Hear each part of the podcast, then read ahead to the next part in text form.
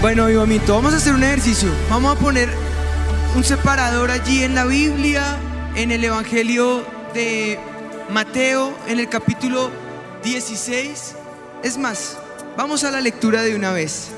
En Mateo, en el capítulo 16, en el versículo 13, sobre esta roca edificaré mi iglesia. Dile a la persona que tienes al lado, sobre esta roca edificaré mi iglesia. Sabes, en estos días estaba sintiendo cuál fue la verdad sobre la cual se edificó la iglesia. La iglesia se está fortaleciendo y se está nutriendo de una cantidad de alimento. Y cuando hablo de la iglesia no me refiero a avivamiento, me refiero a la iglesia de Jesucristo, la iglesia universal. Ha sido fragmentada ha sido golpeada. El viernes el pastor Steven nos estuvo acá ministrando, contando un poco el contexto de lo que estaba pasando con otras iglesias en el mundo, como algunos incluso volvieron atrás, otros cerraron las iglesias, un porcentaje muy grande ha retrocedido. Si miramos ahora sí al avivamiento, hemos vuelto y la presencia del Señor constantemente ha estado acá. No sé si ustedes han sentido la gloria que ha caído en este mes, por lo menos. Una gloria en el que el Señor nos está introduciendo a conquistar y está abriendo nuestros ojos espirituales hacia lo que viene para el 2022. Nuestro espíritu se empieza a estremecer, pero regresamos con estado catalépsico, otros adormecidos, otros heridos, otros golpeados, otros frustrados. Muchos otros han tenido que cambiar de negocios dos y tres veces. Otros más aún están en casa diciendo no a la vacuna o angustiados o con dos y tres tapabocas porque yo los veo que si vienen, vienen con temor. Hemos puesto frases y eslogans y nos hemos puesto a la tarea de ayudarles en el proceso y cambiar el temor por prevención. Pero ya no es hora de andar tímidos, ni es hora de andar con dolor. Sobre una verdad se fundó la iglesia y esa verdad prevalece el día de hoy. Y el Señor me mostraba cómo Él quería volvernos a las cenizas que quedaron después de la pandemia. Esto que ha pasado estos fines de semana es anuncio de cómo mi Jesús está tomando las cenizas y está tomando las rocas y está tomando las piedras y está diciendo, voy a reconstruir mi iglesia. La estoy tomando desde la simiente y desde la simiente voy a levantarla para que sobre esa verdad se fortalezca y se reedifique mi iglesia. Esa es la verdad que Cristo está anunciando. La verdad que se grita desde los cuatro vientos. Jesús es la iglesia. Pero mi Jesús me decía en estos días, hijito, vuélvete a la iglesia primitiva. ¿Cómo fue mi verdad en la iglesia primitiva? Y por un instante vino una pregunta a mi mente y es la pregunta que quiero que te hagas hoy, avivamiento. Si por un segundo nos pudiéramos sentar en las piernas de mi Jesús, yo te hago esta pregunta. ¿Cuál es la iglesia que Jesús sueña? ¿Qué iglesia está soñando mi Jesús desde los cielos? Viéndonos atemorizados y escondidos, viéndonos guardados o aterrorizados. Pues lo primero que yo veo en el versículo 17 es una iglesia que grita a los cuatro vientos, Jesús es el Cristo, el Hijo de Dios. Ese es lo primero que yo puedo ver. Una iglesia que viendo desde Hechos en el capítulo 4 cómo se anuncia, este Jesús es la piedra reprobada por vosotros los edificadores, dijeron Pedro y Juan la cual ha venido a ser cabeza del ángulo. Y en ningún otro hay salvación, porque no hay otro nombre bajo el cielo dado a los hombres en quien podamos ser salvos. Entonces, viendo el denuedo de Pedro y de Juan, y sabiendo que eran hombres sin letras y del vulgo, se maravillaban y le reconocían porque habían estado con Jesús. Sabían que caminaban con Jesús, sabían que eran gente del vulgo, tal vez no eran elocuentes, pero la presencia de Dios estaba en ellos y a los cuatro vientos anunciaban, esa roca, muchos la han reprobado, esa roca de verdad, muchos la han pisoteado, pero esa roca ha venido a ser cabeza del ángulo. Y te muestro esta foto. Y quiero que esta foto quede por unos minutos. Porque esa piedra que tú ves ahí encima es la que se conoce como la roca angular, la piedra angular. Si esa piedra se quita de la edificación, todo el edificio se cae. Esa piedra parece ser diminuta, pero muchos edificadores en tiempos de pandemia, muchos pastores, han reprobado esa piedra. Han desechado esa roca preciosa a la cual el apóstol hace analogía diciendo es Cristo. ¡Qué verdad! La verdad que se anuncia de que Jesús es el Hijo de Dios. Esa piedra de verdad anuncia perdón desde el cielo. Anuncia la verdad sobre la cual se fundamenta nuestra iglesia. ¿Tú lo pudiste ver el viernes? Cayó una unción de perdón. ¿Cuántos estuvieron aquí el viernes? Una unción de reconciliación. Porque la base del Evangelio es perdonar y pedir perdón. La misma base con la que el Señor Jesús nos dice, con la misma medida con que midas, serás medido. La misma base sobre la cual mi Jesús desde la cruz proclamó, Padre, perdónalos, porque no saben lo que hacen. Hemos sido heridos, ciertamente. Hemos sido golpeados. Algunos nos han escupido en la cara. Hogares se han disuelto. Y hemos caído en una frialdad, en un egoísmo, en altivez y en arrogancia. Y se nos olvidan cosas tan sencillas del Evangelio como poder perdonar cómo poder abrazar, cómo poder pedir perdón, cómo poder sanar la herida de mi hermano que está herido. Una piedra angular que anuncia desde los cielos misericordia.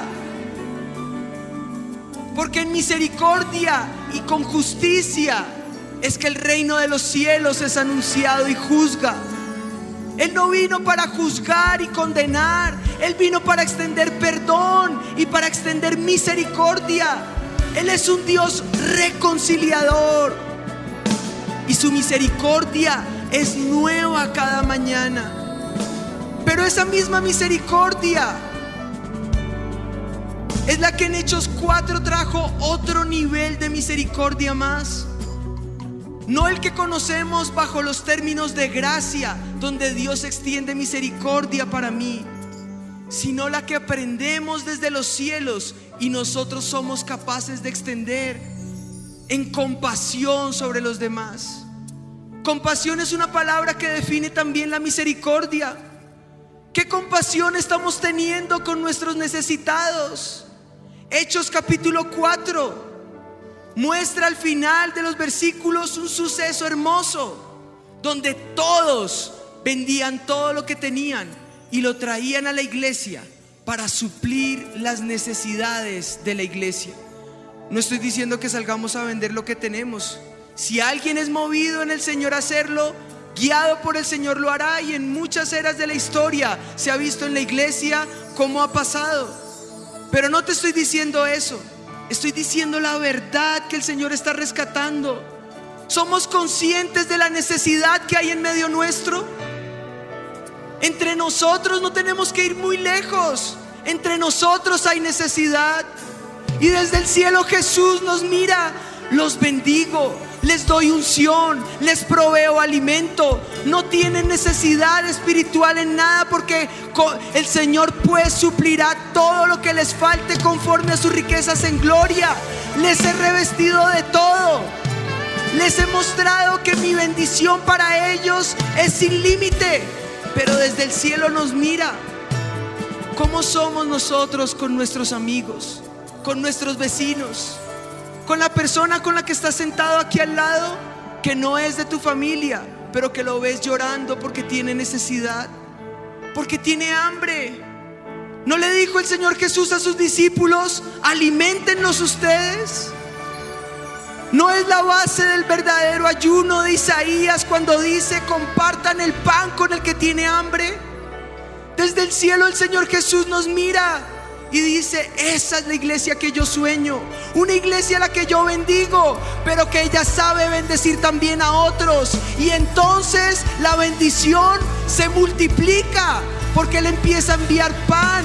Él empieza a enviar trigo, Él empieza, a enviar aceite, empieza a enviar vino y empieza a enviar sustento uno tras otro. Y empieza a ver como ninguno de nosotros padece necesidad.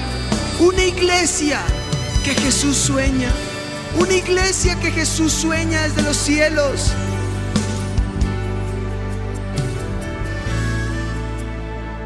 El apóstol Santiago y el apóstol Pedro lo llaman el Evangelio sin mácula.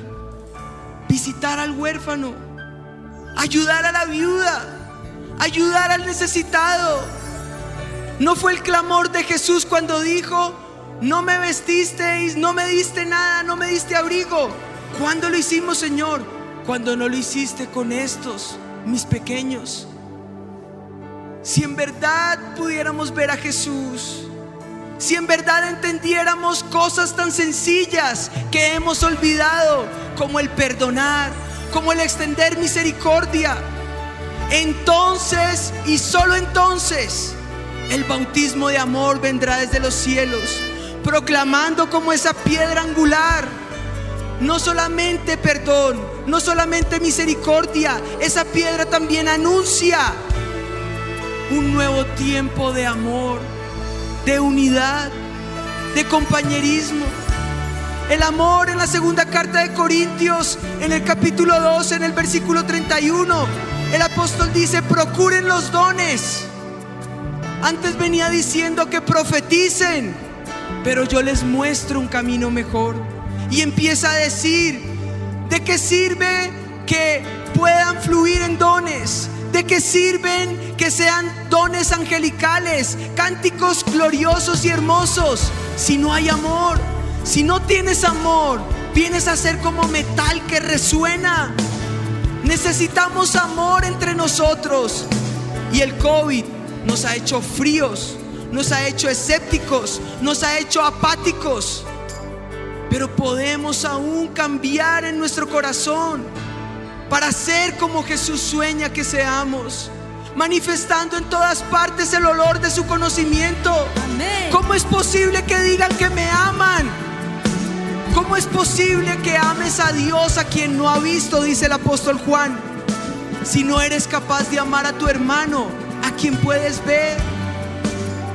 Cuando entendamos la base del amor, cuando entendamos la compasión, cuando entendamos reconciliación y perdón, entonces y solamente entonces el Espíritu de amor descenderá sobre ti. Y cuando tú ames a tu hermano, y cuando tú abrigues a tu hermano, y cuando abraces esa verdad, entonces desde los cielos se podrá anunciar, Jesús es Cristo, el Hijo del Dios viviente. Solamente entonces se anunciará una iglesia de verdad, una iglesia sobre la cual el Espíritu de amor se manifestará, te mostrará que hará morada contigo, te mostrará que quiere habitar en tu casa, te mostrará que será derramado sin límites sobre ti. Si tú puedes soñar con tus hermanos, si tú puedes amar como amas a tus hermanos, si amas como amas a tu prójimo, entonces puedes decir, como Jesús dijo, cumplirás la ley y los profetas. Amar al Señor sobre todas las cosas y a mi prójimo como a mí mismo. ¿Cuántos pueden gritar un fuerte amén? Amén.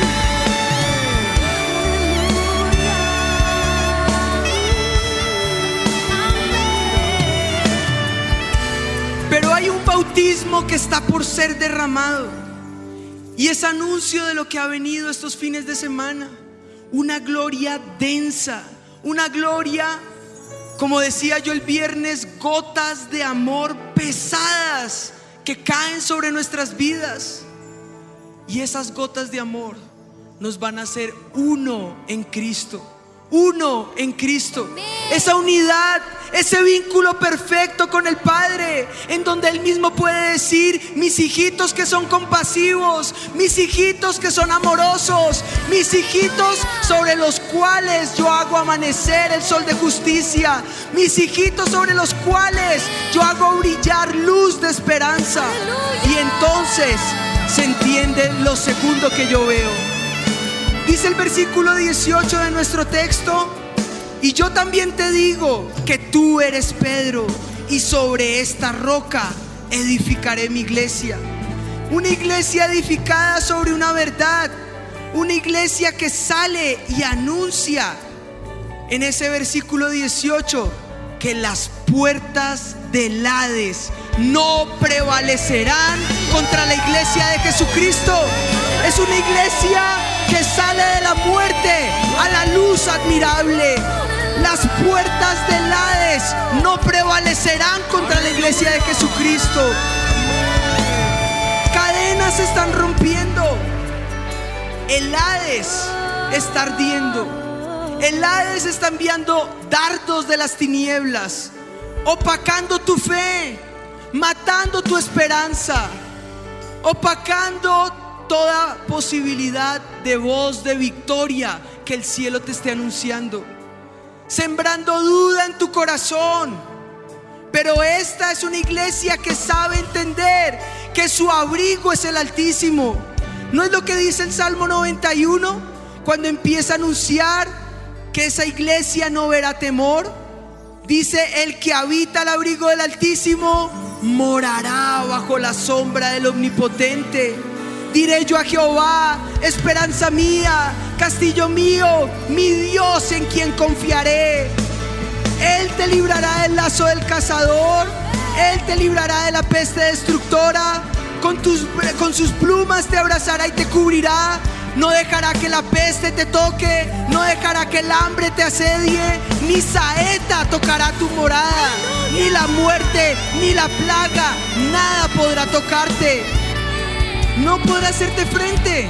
¿Y sabes por qué? Porque dice el versículo 9, porque has puesto a Jehová, que es mi esperanza, al Altísimo por tu habitación. No habrá peste, no habrá hambre, no hay maldad, no hay mortandad, porque las puertas del Hades no prevalecerán contra la iglesia de Jesucristo. Las puertas del Hades prevalecerán contra la iglesia de Jesucristo.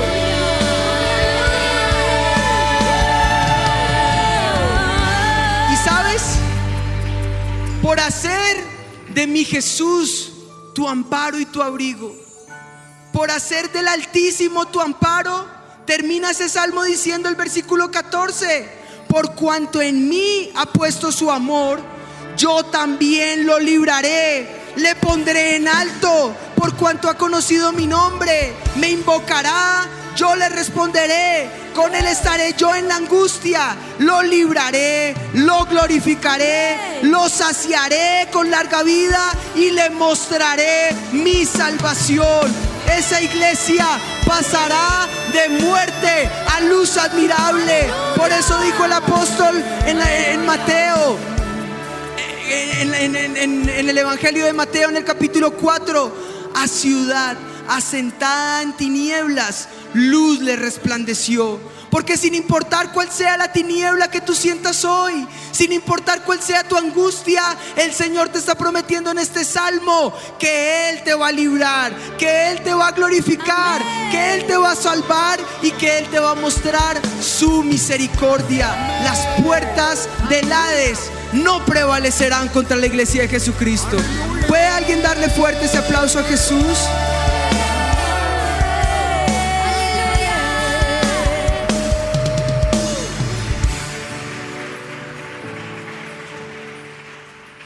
Pero no solamente es una iglesia que va a anunciar la verdad y que va a entender que las puertas del Hades no van a prevalecer, sino es una iglesia que rompe las cadenas de opresión.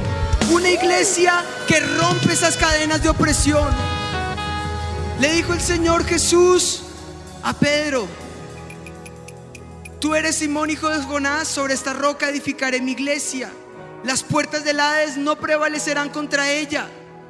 Y a ti te he dado las llaves del reino de los cielos. Lo que ates en la tierra será atado en el cielo. Y lo que desates en la tierra será desatado en el cielo. Hoy se nos ha entregado una autoridad. Autoridad para que oyemos. Autoridad para que desmenucemos y despedacemos. Pero atención a esto. Atar no es maldecir. Desatar no es bendecir. La autoridad que tenemos como pastores, la autoridad que el Señor le ha entregado a nuestros pastores y a ustedes líderes, no es para atar en maldición o bendición. La maldición está en la lengua, en la confesión, en la declaración. La maldición es la consecuencia directa de los actos de cada persona. Es la consecuencia inmediata de las decisiones que tomas. En, algún momento, algunos amigos me dijeron, por favor, no nos maldigas. Y yo les decía, ¿quién soy yo para maldecir? Tus decisiones y tus acciones toman consecuencias. Si siembras en bendición, cosechas bendición. Si siembras en maldición, cosechas en maldición. Yo no soy quien para bendecirte o maldecirte. Yo puedo bendecirte, pero no soy quien para maldecirte. ¿No dice la palabra del Señor que las maldiciones alcanzarán hasta la tercera y la cuarta generación de los que le aborrecen? Si tú aborreces al Señor, estás en maldición. Si te olvidas de la roca de fundamento, estás en maldición. Si te olvidas de la verdad de mi Cristo, estás en maldición. La autoridad que tengo para atar es para hollar serpientes, para hollar escorpiones. La autoridad que tengo para atar es la que me demuestra a mí que no hay principados, ni potestades, ni huéspedes de maldad que le puedan hacer frente a la iglesia de Jesucristo. La autoridad que Dios me ha dado ha sido para atar a Satanás y las tinieblas, para atar su poderío, para atar sus demonios, para hacer retroceder las tinieblas y para que con valentía anuncie la verdad del Evangelio. Esa es la autoridad que nos ha sido dada. Esa es la autoridad que tú y yo tenemos. Y yo he venido aquí para desatar bendición, para proclamar luz de esperanza, para proclamar bendición, para proclamar fe, para anunciar santidad, para decirte que hay sanidad, hay unción y hay bendición que va a ser derramada sobre ti. Eso he venido a desatar. Y quiero cerrar diciéndote que con la autoridad que el Señor nos ha dado, hoy me pongo en pie Hoy me pongo en pie sobre las tinieblas y vengo a declarar y vengo a atar a las tinieblas y vengo a hollar a Satanás para decir, rompo toda cadena de opresión sobre el avivamiento. Rompo todo dardo del enemigo que está destruyendo tu mente, tu casa y tu familia. Rompo todo dardo de, de las tinieblas que ha venido como viento en contra de tu casa para desestabilizar tu fe, para desestabilizar tu esperanza, para desestabilizar tu hogar. Rompo con toda maldición que se ha levantado sobre ti, viento de doctrina errónea que se ha levantado, comezón de oír que ha venido por causa de aquellos que han caído en infidelidad. Rompo con la infidelidad en tu familia. Rompo con cadenas de opresión, de infidelidad hacia la iglesia, hacia tus pastores, hacia la congregación, hacia el avivamiento. Desato y hoyo toda serpiente y escorpión que se ha metido en nuestras filas para quitar la esperanza, para opacar la fe, para nublar las promesas que Dios ha declarado sobre nuestras familias. Las ato en esta hora en el nombre de Jesús y las mando salir fuera del avivamiento. Las mando salir fuera de tu casa. Las mando salir fuera de tu familia en el nombre de Jesús. Pero con la autoridad que Dios me ha dado para desatar, vengo a declarar las puertas del Hades no prevalecerán contra la iglesia de Jesucristo. Prevalecerán contra la iglesia de Jesucristo. Y ahora entonces, ¿cuántos están listos para recibir lo que se desate del cielo?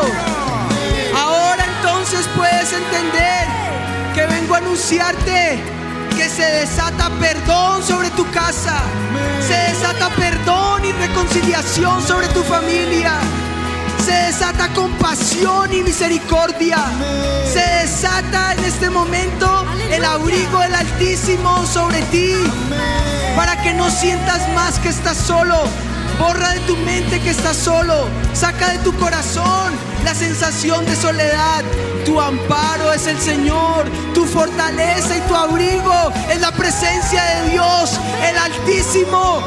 El más grande está sobre ti. Él te abraza en esta hora. Con tus brazos te rodea. Con sus brazos te cubre. Te está esculpiendo como a la niña de sus ojos. Y te está diciendo, mía eres tú. Mío eres tú. Yo te he engendrado hoy, dice el Señor. Aleluya. Aleluya. Vengo para desatar que viene una nueva temporada y ya el Señor la ha estado anunciando, donde se desatará unción, sanidad, santidad, bendición, liberación. Y declaro con fe que las filas en el avivamiento se llenarán de almas que querrán venir para anunciar Jesucristo es el Rey, Jesucristo es el Señor, Jesucristo es el Hijo del Dios viviente. ¿Cuántos pueden glorificar el nombre del Señor? Así que ahora en esta hora, levanta tus manos al cielo y dile, ven Señor Jesús, somos tu viña, somos tus hijitos. Y hoy declaramos, Señor, tú eres el Cristo. Tú eres el Cristo, el Hijo del Dios viviente. Con tu corazón empieza a declarar, Señor, construye tu iglesia. Él está construyendo su iglesia desde las raíces. Edifica, Señor, tu iglesia.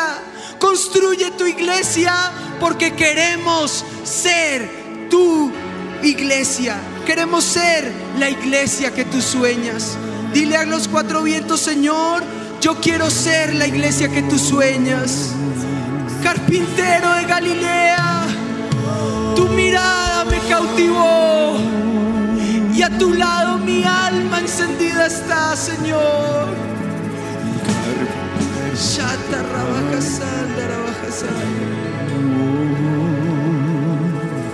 Carpintero de Galilea, tu mirada me cautivó. A tu lado mi alma encendida está.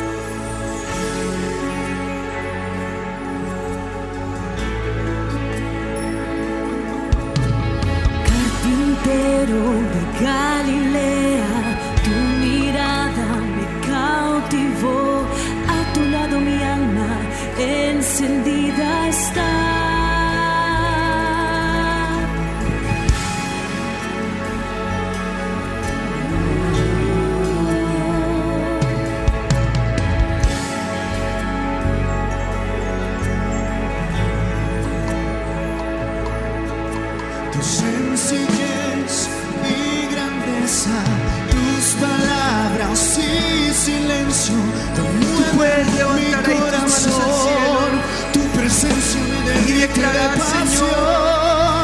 Cuando Construye tu iglesia, Señor. yo decir, esta en ti yo confiaré.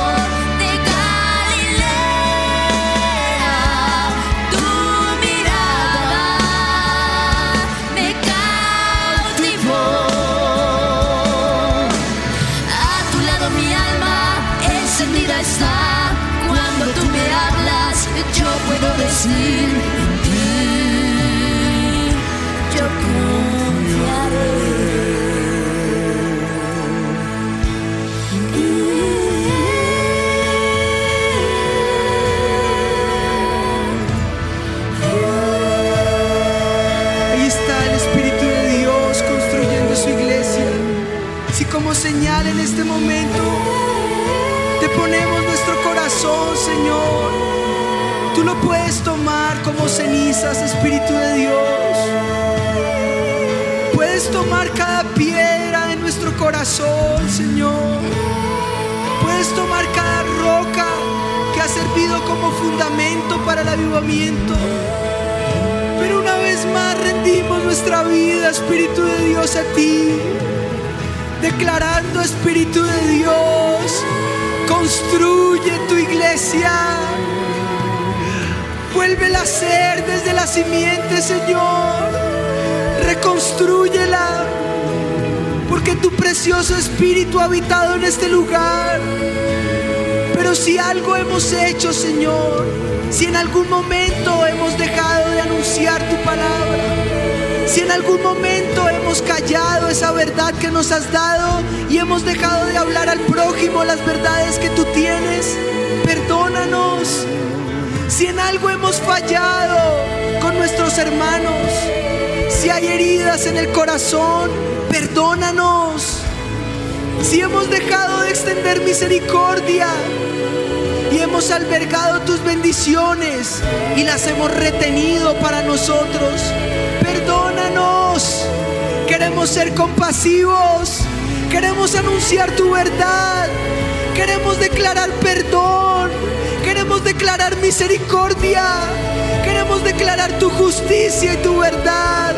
Queremos anunciar a los cuatro vientos, Jesucristo es el Hijo del Dios viviente. Otros más pueden decir, Señor, mira nuestra herida, mira nuestro quebranto, Espíritu de Dios. Sánanos en esta hora, Señor. Levántanos una vez más. Sácanos de muerte a luz admirable. Yo quiero entender que tú eres mi amparo, que tú eres mi abrigo, pero derrama tu gloria, Señor. Construye tu iglesia. Declaro que las dardos del enemigo sobre nuestra iglesia no prevalecen. Declaro que esas voces de odio sobre el avivamiento no prevalecen. Declaro que las acciones de infidelidad de algunos que salieron no prevalecen. Declaro que la infidelidad y el desasosiego en la familia no prevalece. Declaro que el quebrantamiento no prevalece, la ruina no prevalece, la escasez no prevalece, la enfermedad no prevalece, la infidelidad no prevalece.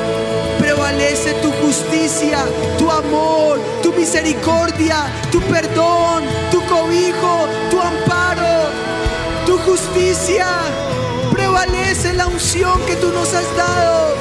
Tú nos prometiste cosas mayores que las que tú hiciste. Vamos a hacer, Señor. Y declaramos que viene un nuevo tiempo donde levantamos anclas del pasado. Declaraste esa profecía sobre nuestros pastores y hoy en el nombre de Jesús levantamos anclas del pasado. Construye tu iglesia, Señor. Somos la iglesia que tú sueñas, Señor. En el nombre de Jesús.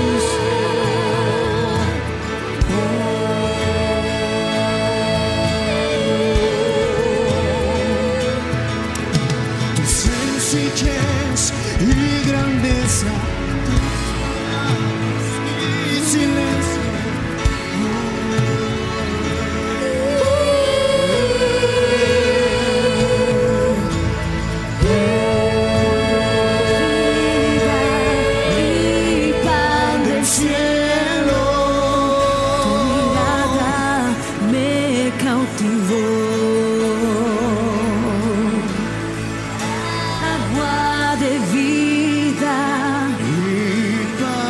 Pan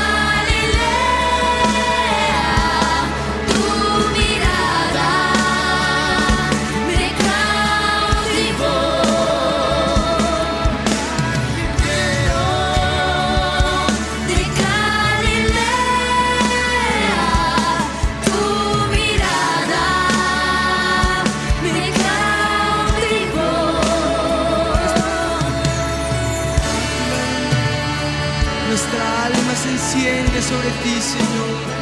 Cuando tú me llamas, yo puedo decir, en ti yo confiaré, en ti, solamente en ti, avivamiento puede confiar. Solamente en ti está guardada mi alma. Así que levanta tus manos al cielo y vamos juntos a orar en esta hora. Señor, derrama de tu bendición sobre nosotros. Que no falte ninguna bendición de la que tienes para nosotros, Señor. Que en este momento podamos declarar, somos tu viña, somos tu iglesia preciosa. Tú eres el amado en medio nuestro y somos la iglesia que tú sueñas. En el nombre de Jesús. Amén y amén. Dale fuerte ese aplauso mi Jesús y vamos juntos a celebrar con alegría.